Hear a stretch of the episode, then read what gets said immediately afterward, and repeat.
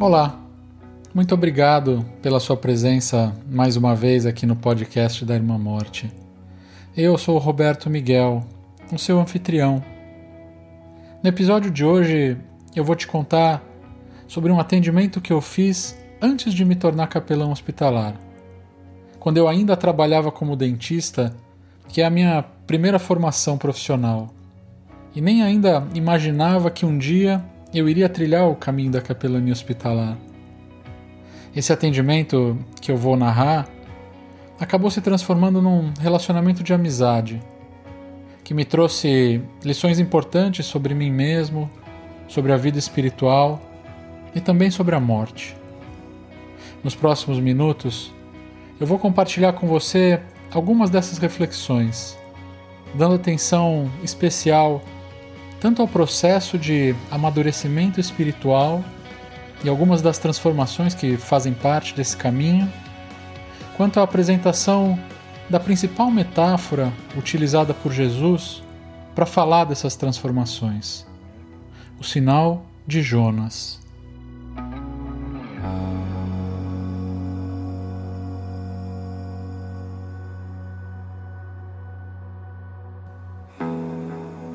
O ano da minha conversão religiosa, que eu narrei no episódio anterior, 1998, foi também o ano em que eu concluí o meu primeiro curso universitário, o curso de odontologia. Antes de começar a atuar como capelão hospitalar, eu trabalhei como dentista de 1999 até 2007, sem sentir qualquer paixão pela clínica odontológica ou pela rotina do consultório, eu acabei optando por me aprofundar numa especialidade da odontologia que foi a única que me despertou um certo interesse: a cirurgia. Ao invés de ingressar logo depois da minha formatura num curso de especialização em cirurgia, eu comecei a trabalhar como assistente de um dos meus professores da faculdade, que era cirurgião bucomaxilofacial. Ele fazia tanto cirurgias menores, de nível ambulatorial no consultório, quanto cirurgias maiores nos hospitais. Durante esse tempo em que eu trabalhava como auxiliar desse meu professor, eu já frequentava regularmente aquela igreja em que eu tive a experiência que eu contei no episódio anterior, a experiência que marcou a minha conversão e fez nascer em mim um desejo muito grande de conhecer melhor a Deus e, e de me relacionar com Deus. Desejo esse que me levou à vivência de outras experiências com Deus bem marcantes que aconteceram nos meses e nos anos seguintes e que em 2002 me levaria de volta para a faculdade, agora para me dedicar ao estudo da teologia. Mas antes disso, em algum momento durante esse período em que eu frequentava a igreja e trabalhava como auxiliar desse meu professor de odontologia, nós recebemos num dos hospitais em que ele trabalhava uma menina adolescente com um câncer ósseo bastante agressivo. Esse câncer, que já tinha se manifestado um tempo antes em uma das pernas dela, agora aparecia também na mandíbula. Que, do mesmo modo que havia acontecido com o membro inferior dela, precisaria ser parcialmente removida e depois reconstruída por meio de cirurgias. Aquela era a primeira vez que eu entrava num centro cirúrgico para crianças. Eu me lembro de ter ficado por um tempo observando e admirando o teto daquele lugar, que era todo colorido e decorado com desenhos de estrelas, planetas e naves espaciais que eu pensei que deveriam ter o objetivo de tranquilizar, distrair e, quem sabe, até divertir um pouco as crianças que passavam por ali, provavelmente com medo e normalmente desacompanhadas dos seus pais e das suas mães. Essa minha observação e os meus pensamentos foram interrompidos pela chegada da paciente na sala da cirurgia. Ela ainda estava acordada e eu pude ver bem o rostinho dela naqueles momentos que antecederam a cirurgia. Ela tinha um olhar sereno que transmitia calma, mas também uma certa tristeza. Ela respondia sempre com poucas palavras, normalmente acompanhadas por um sorriso meigo e discreto. As brincadeiras que o pessoal da equipe fazia com ela na tentativa de tranquilizá-la e diminuir um pouco a tensão daquele momento que certamente devia ser muito difícil para ela. A cirurgia em si foi muito bem sucedida, transcorreu de forma tranquila, sem qualquer intercorrência. Alguns dias depois, agora na clínica daquele mesmo hospital, a menina retornava acompanhada da sua mãe para a consulta do pós-operatório. Eu que havia pensado nela por várias vezes naquele intervalo de tempo entre a cirurgia e a consulta do pós-operatório, imaginando como ela devia estar passando depois da cirurgia, fiquei feliz de ver que ela estava se recuperando bem. Só que dentro de mim eu senti também o desejo de fazer algo a mais por ela. E naquele momento a melhor coisa que eu achei que eu podia oferecer era um apoio espiritual. Um pouco, quem sabe muito, do mesmo que eu havia encontrado algum tempo antes e que tinha transformado a minha vida. Enquanto ela passava pela consulta do pós-operatório, eu perguntei para a mãe dela, que me parecia um pouco tensa, se nós poderíamos conversar por uns minutos. A mãe aceitou o meu convite e, nós saímos da sala para bater um papo. Em meio às lágrimas, ela partilhou comigo a sua tristeza e também seu sentimento de impotência. E falou sobre a doçura da filha, que jamais havia dado problemas para ela desde que nasceu e nem se revoltado por causa da doença, mesmo com tantos motivos para isso, segundo a mãe. Eu perguntei para a mãe sobre como ela e a filha se fortaleciam emocional e espiritualmente naquele momento tão difícil, se elas tinham apoio da família, alguma crença, ou se frequentavam alguma igreja ou comunidade religiosa. A mãe me falou que sim, que elas tinham muito apoio da família e que acreditavam em Deus, mas que não frequentavam nenhuma igreja ou comunidade religiosa. Eu então disse a ela que eu frequentava uma igreja que eu gostava bastante, que havia me ajudado muito numa fase bem difícil da minha vida, e perguntei se ela teria interesse em fazer uma visita, se ela achava que isso poderia ajudar tanto ela quanto a filha. Ela se mostrou muito receptiva e agradeceu o meu convite, dizendo que sim, que ela iria com a filha dela à igreja. E assim aconteceu. Durante os meses seguintes, ela e a filha passaram a frequentar a igreja que eu também frequentava, e assim como havia acontecido comigo, as duas encontraram ali uma comunidade acolhedora que acabou sendo importante para elas durante um período bastante difícil da vida delas. Aqui vale fazer um alerta antes de continuar, especialmente para quem atua ou pensa em atuar na área da capelania profissional. Um convite desse tipo que eu fiz certamente seria considerado inapropriado ou até proibido. Isso porque ele poderia ser interpretado tanto como uma quebra ou um desvirtuamento da relação profissional-paciente, quanto até como proselitismo religioso. Então, a minha recomendação é que você tenha muito cuidado em situações desse tipo que podem certamente se configurar em questões éticas da profissão é que naquela época em que eu nem ainda imaginava que um dia eu poderia me tornar um capelão, essas questões nem eram questões para mim e elas não passaram pela minha cabeça. O fato é que eu, aquela menina adolescente e a mãe dela nos tornamos amigos e a menina partilhava comigo, durante as nossas conversas, um pouco das suas histórias e também dos seus sonhos além da cura da doença que ela desejava e buscava, ela sonhava em entrar numa faculdade na área da saúde, porque assim ela poderia ajudar outras pessoas, especialmente jovens e crianças, com doenças semelhantes às dela. Ainda adolescente, ela já havia se transformado numa curadora ferida, uma pessoa que já tinha decidido fazer do seu próprio sofrimento o ponto de partida para o alívio do sofrimento de outras pessoas. Alguns meses se passaram e por um tempo, a doença pareceu responder bem ao tratamento, o que foi bastante animador. Ela continuava frequentando a igreja junto com a sua mãe e também com alguns outros familiares, e nós nos encontrávamos por lá de vez em quando. Depois de mais algum tempo, esses encontros foram se tornando cada vez menos frequentes.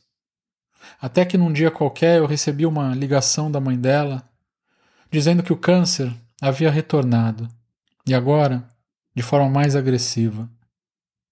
Ela havia sido internada e a mãe me perguntou se eu poderia visitá-la naquele mesmo hospital em que nós havíamos nos conhecido.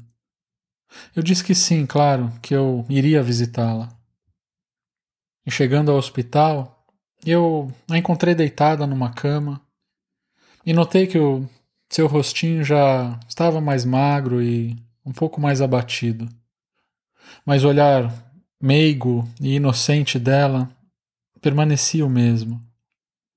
Ela me contou então o mesmo que a sua mãe já havia me dito: que o câncer havia retornado e agora com mais força. E depois ela me falou que havia decidido não fazer mais tratamento, porque isso poderia causar ainda mais sofrimento para ela. Aquela era a primeira vez que eu ouvia alguém me dizer algo assim. Parado ao lado dela, quieto, e imaginando, mas sem ter certeza do que ela estava realmente me dizendo, eu perguntei: E o que isso significa exatamente? Ela ficou me olhando fixamente por um tempo, sem falar nada com a boca, mas dizendo tudo com um olhar. E eu fiquei olhando de volta para ela, até que ela me presenteou uma vez mais com seu sorriso meigo tão característico e me disse: Tá tudo bem, Beto. É que eu tô cansada.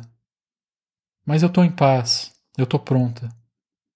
Eu conheci Jesus e eu queria te agradecer por isso. Embora eu tenha conseguido controlar a minha vontade de chorar ali na frente dela, algumas lágrimas acabaram escapando. Nós dois nos abraçamos, trocamos mais algumas palavras, fizemos uma última oração juntos. E eu fui embora do hospital, levando junto comigo aqueles momentos que, como você pode perceber, ainda estão muito presentes na minha lembrança, mesmo depois de quase 20 anos.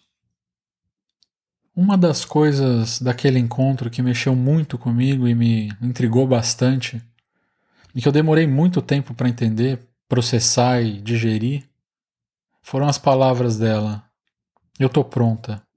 Eu conheci Jesus. Isso não fazia sentido para mim. Como ela, tão nova, podia estar em paz diante da sua morte iminente.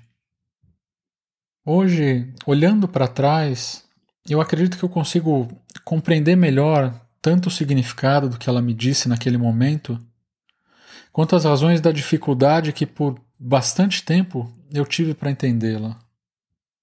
Enquanto ela, quase dez anos mais jovem do que eu, já havia entrado na noite, e lidava com as grandes questões da vida por causa da sua doença, das perdas e do sofrimento que ela experimentava e da morte que ela contemplava face a face, eu ainda me ocupava com as tarefas do dia e era movido pelo meu projeto pessoal de autoafirmação, de construção da minha identidade e do meu esforço por encontrar o meu lugar no mundo. Enquanto ela estava em paz, depois de já haver encontrado o essencial, eu ainda andava inquieto em busca de tudo que não era essencial: emprego, casa, títulos de pós-graduação, reconhecimento e coisas do tipo.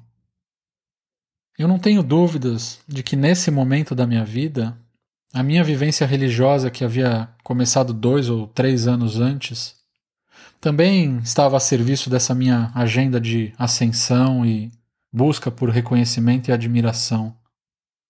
Espiritualmente falando, eu ainda era um menino naquela época e ainda demoraria alguns anos para que eu pudesse finalmente começar a ser introduzido na vida adulta. Essa transição do menino para o adulto, no aspecto espiritual, é muito bem trabalhada por esse teólogo que eu vivo citando aqui no podcast da Irmã Morte, o Richard Rohr. Ele é alguém que estuda e se envolve ativamente em rituais de iniciação masculina. E ele percebe que em quase todas as culturas, os homens não nascem, eles são feitos. Ele diz que as culturas, tradicionalmente, exigem rituais de iniciação especificamente para os homens.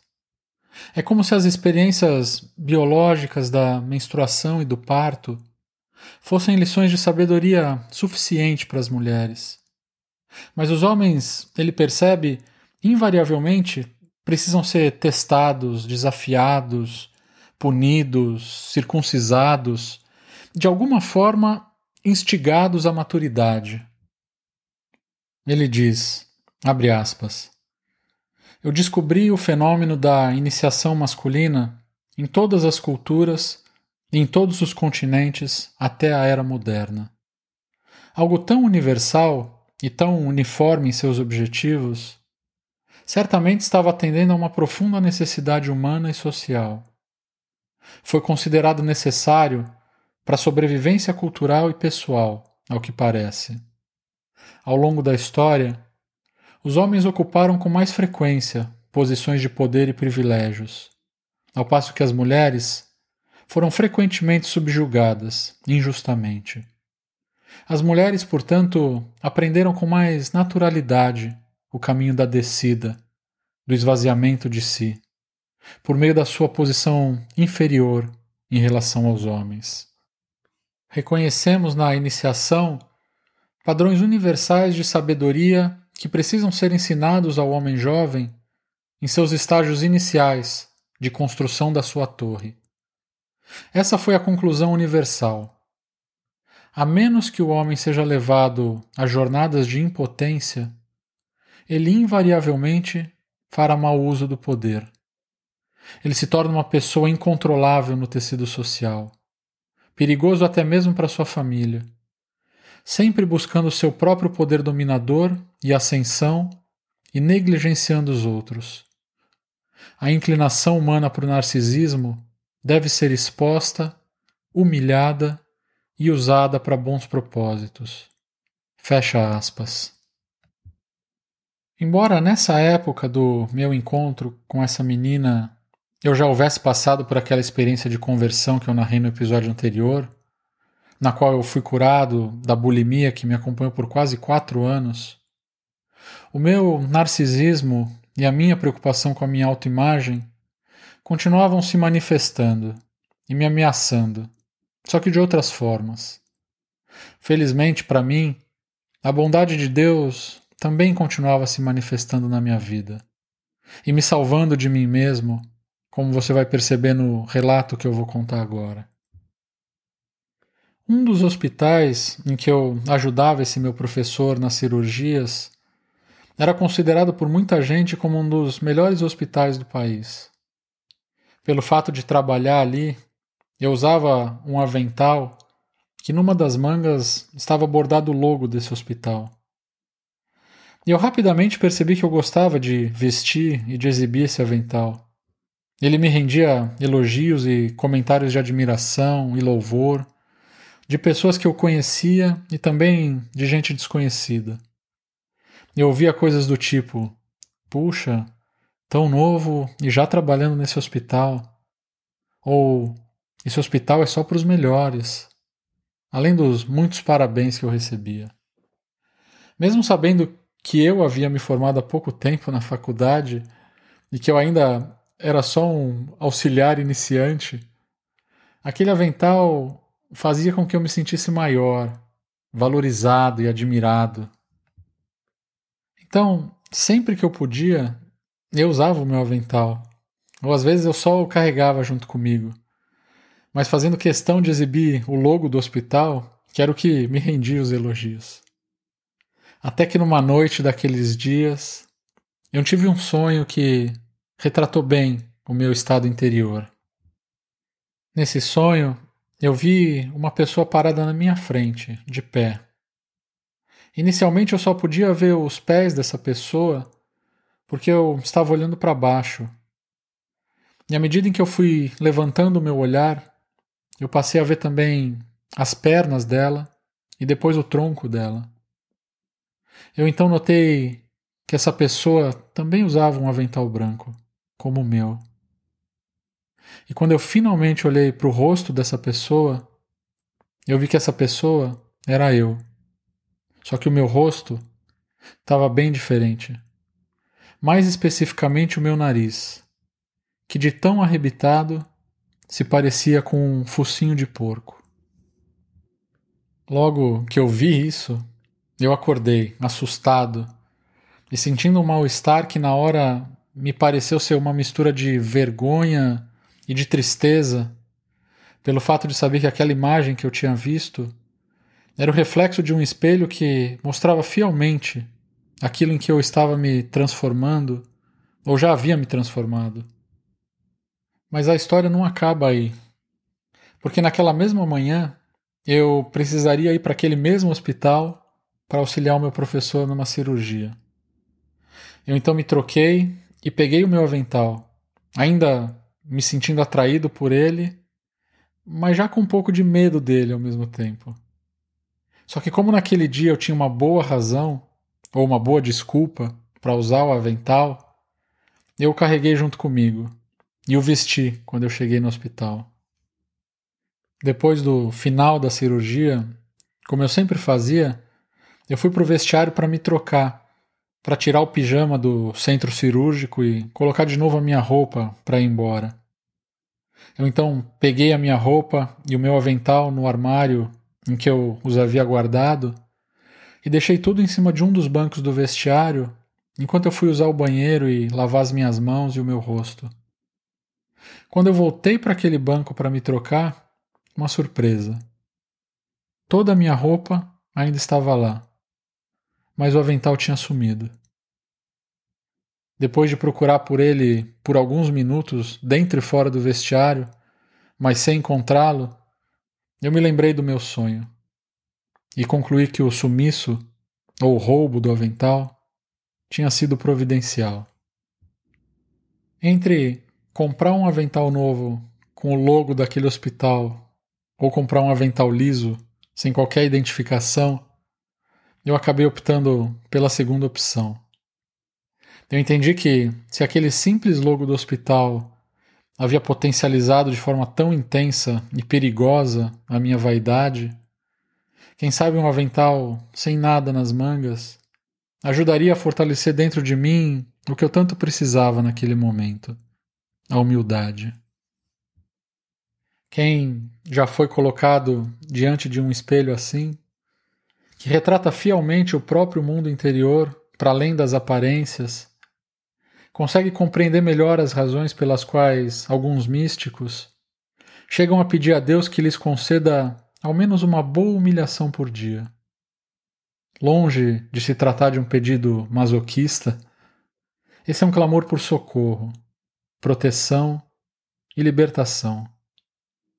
A humilhação que é recebida como resposta não é entendida como punição ou castigo mas como um ato de misericórdia e amor, que nos liberta das ilusões que nós criamos sobre nós mesmos, abrindo caminho para que a nossa verdadeira identidade, quem nós somos em Deus, Deus dentro de nós, possa se manifestar. A experiência autêntica de Deus, como diz o Richard Rohr, sempre é demais. Ela queima, mas sem destruir assim como a sarça ardente de Moisés. Ela consola o nosso verdadeiro eu, mas somente depois de ter devastado o nosso falso eu, que nós criamos fora do amor, da relação e da união com Deus. O falso eu, essas nossas falsas identidades, precisam morrer para que o nosso verdadeiro eu possa ser encontrado. Nas palavras de Jesus, se alguém quiser vir após mim, negue-se a si mesmo, tome a sua cruz e siga-me. Porque aquele que quiser salvar a sua vida, perdê-la-á. E quem perder a sua vida por causa de mim, achá-la na linda poesia do místico muçulmano Rumi, que viveu no século XIII. Essa dinâmica é assim descrita, abre aspas. Veja, eu estou sempre junto a ti, significa que quando você busca por Deus, Deus está no olhar dos seus olhos, na reflexão da visão, mais perto de ti que tu mesmo, ou das coisas que te aconteceram. Não há necessidade de ir para fora. Seja como a neve derretida. Lave-se de si mesmo. Fecha aspas.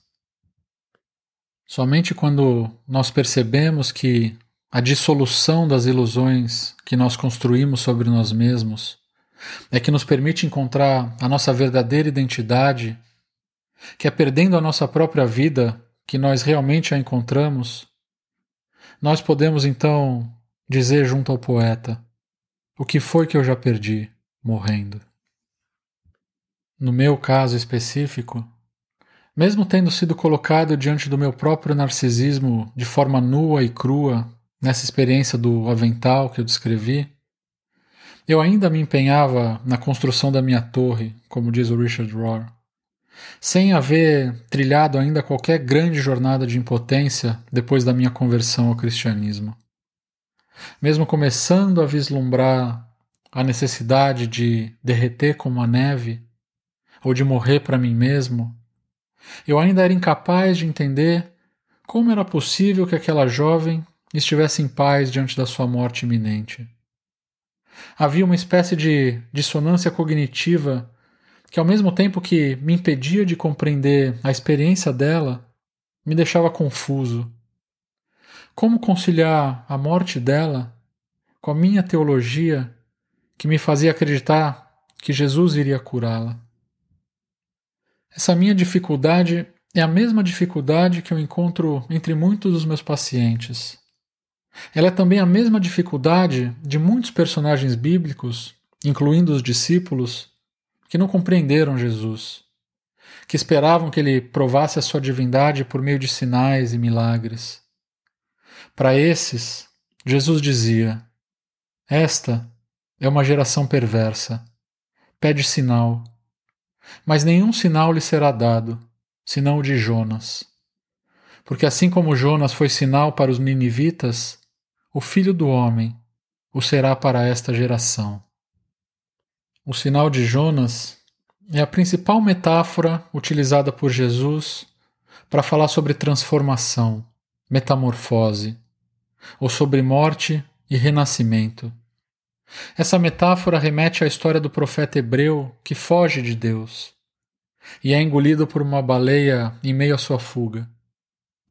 Depois de permanecer por três dias e três noites na escuridão do ventre da baleia, Jonas é cuspido diretamente em Nínive, o lugar onde Deus queria que ele estivesse. Se remetendo a Jonas para falar de si mesmo, Jesus está dando testemunho da sua própria crucificação e ressurreição após o terceiro dia, e dizendo para aqueles que esperam dele sinais e maravilhas o seguinte: Você quer me entender e saber quem eu sou? Então me segue. Vá para o interior da baleia e permaneça ali por um tempo, até que você seja lançado do outro lado onde quem você é e o seu propósito ficarão mais claros. Nesse lugar, você vai então me encontrar dentro de você e nós seremos um. Alguns dias depois daquele meu último encontro com aquela menina no hospital, eu fui informado que ela havia morrido. No velório, eu tive a convicção de que, mesmo de olhinhos fechados, ela ainda sorria. Sua fisionomia transbordava a mesma paz que eu havia contemplado dias antes no hospital. A tristeza da sua mãe, sua grande amiga e companheira inseparável de todos os momentos, no entanto, foi demais para mim. E eu não pude permanecer ali por muito tempo.